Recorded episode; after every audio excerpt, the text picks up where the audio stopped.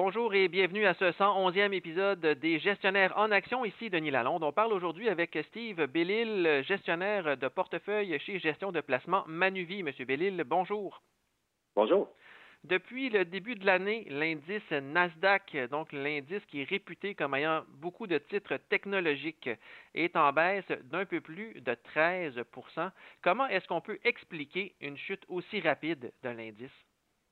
Ben, en fait, il faudrait plutôt diviser le marché boursier en titres qui font davantage de croissance et titres plus valeur. C'est vraiment les titres de croissance qui ont vraiment euh, baissé plus. Et ça explique en partie pourquoi le Nasdaq a baissé beaucoup plus que le S&P 500, euh, justement parce que le Nasdaq a davantage un indice de croissance. Et pour comprendre ça, il faut vraiment comprendre le concept de durée. Certaines personnes peuvent savoir que pour une obligation, la durée, euh, c'est en fait la variation du prix en fonction des taux d'intérêt. Donc, quand les taux d'intérêt montent, le prix des obligations baisse.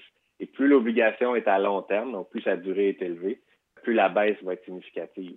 On a un peu le même concept au niveau des actions. Euh, parce qu'on peut évaluer une action en faisant la valeur actuelle de, ses cash flows futurs. Et lorsque les taux d'intérêt augmentent, les titres de croissance affichent une durée supérieure parce que quand on achète un titre de croissance, on paye une évaluation plus élevée à court terme pour avoir des cash flows plus importants à long terme. Et donc, c'est pour ça que ces titres-là, on les dit qu'ils ont une durée plus élevée. Et donc, avec la hausse de taux d'intérêt qu'on a vu récemment, euh, les titres de croissance ont eu une volatilité, une baisse beaucoup plus marquée. Et vous voulez nous parler de trois titres aujourd'hui, deux dans l'industrie des technologies de l'information et un autre dans l'industrie des technologies médicales. On commence avec Microsoft qui a dévoilé cette semaine des résultats financiers pour les trois derniers mois de 2021 qui sont quand même supérieurs aux prévisions dans leur ensemble.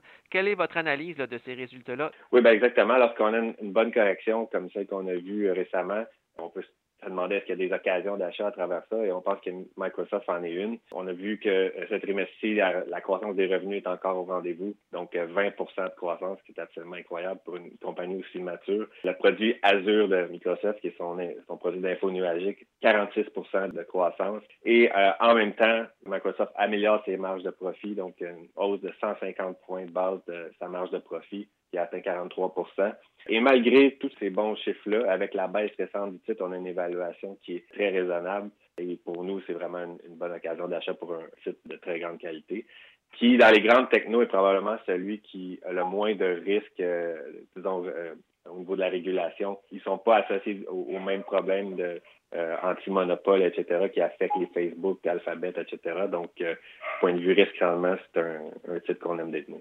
Et puis, pour continuer sur Microsoft, est-ce que l'acquisition annoncée là, ces derniers jours de euh, d'Activision Blizzard, est-ce que ça va avoir un impact positif à long terme sur le titre selon vous?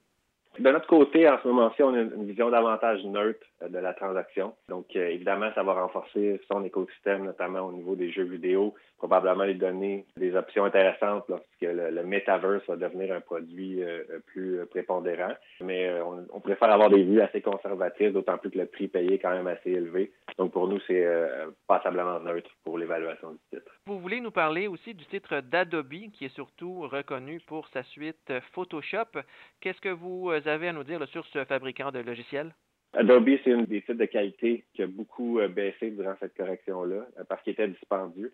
Pourtant, euh, c'est une compagnie qui, en 2021, a fait croître ses revenus de 23% Et pour les trois prochaines années, évidemment, il va y avoir un ralentissement parce que c'est une compagnie qui a bénéficié de la pandémie à cause de, ses produits qui sont digitales. Mais quand même, on voit 14 de croissance des revenus par année pour les trois prochaines années, ce qui est quand même excellent. Évidemment, c'est une compagnie qui est exposée au commerce électronique avec son produit Magento. Mais malgré ça, ces autres lignes d'affaires sont aussi des standards au niveau de leur industrie. On a mentionné Photoshop pour tout ce qui est le cloud de créativité. Ils sont des leaders là-dedans au niveau de l'expérience commerce aussi un leader qui sont euh, surtout au niveau des grandes entreprises. Et finalement, euh, au niveau de la digitalisation des documents, aussi un produit qui est le standard. Donc pour nous, c'est une entreprise de très haute qualité.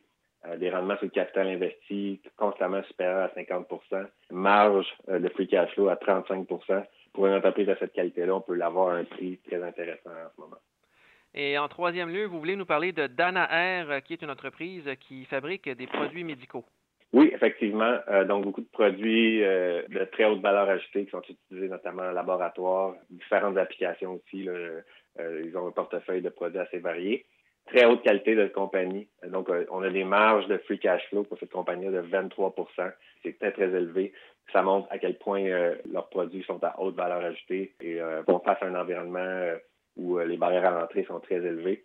Mais aussi, ce qui est intéressant avec Danaher, c'est son déploiement de capital. Euh, historiquement, c'est une compagnie qui dépense environ 7 milliards par année en acquisition euh, et qui est euh, très, très bonne à, créer de la valeur pour ses actionnaires à travers ces acquisitions-là. Donc, on est très discipliné, on paye le, bon prix et ensuite on fait une bonne intégration de la compagnie, ce qui permet de faire, de générer plus de richesses pour les actionnaires. Donc, quand on combine les opérations solides avec la stratégie d'acquisition. Ça donne un titre qui est présentement très attrayant suite à sa baisse récente. Merci beaucoup, M. Bellil. Ça fait plaisir.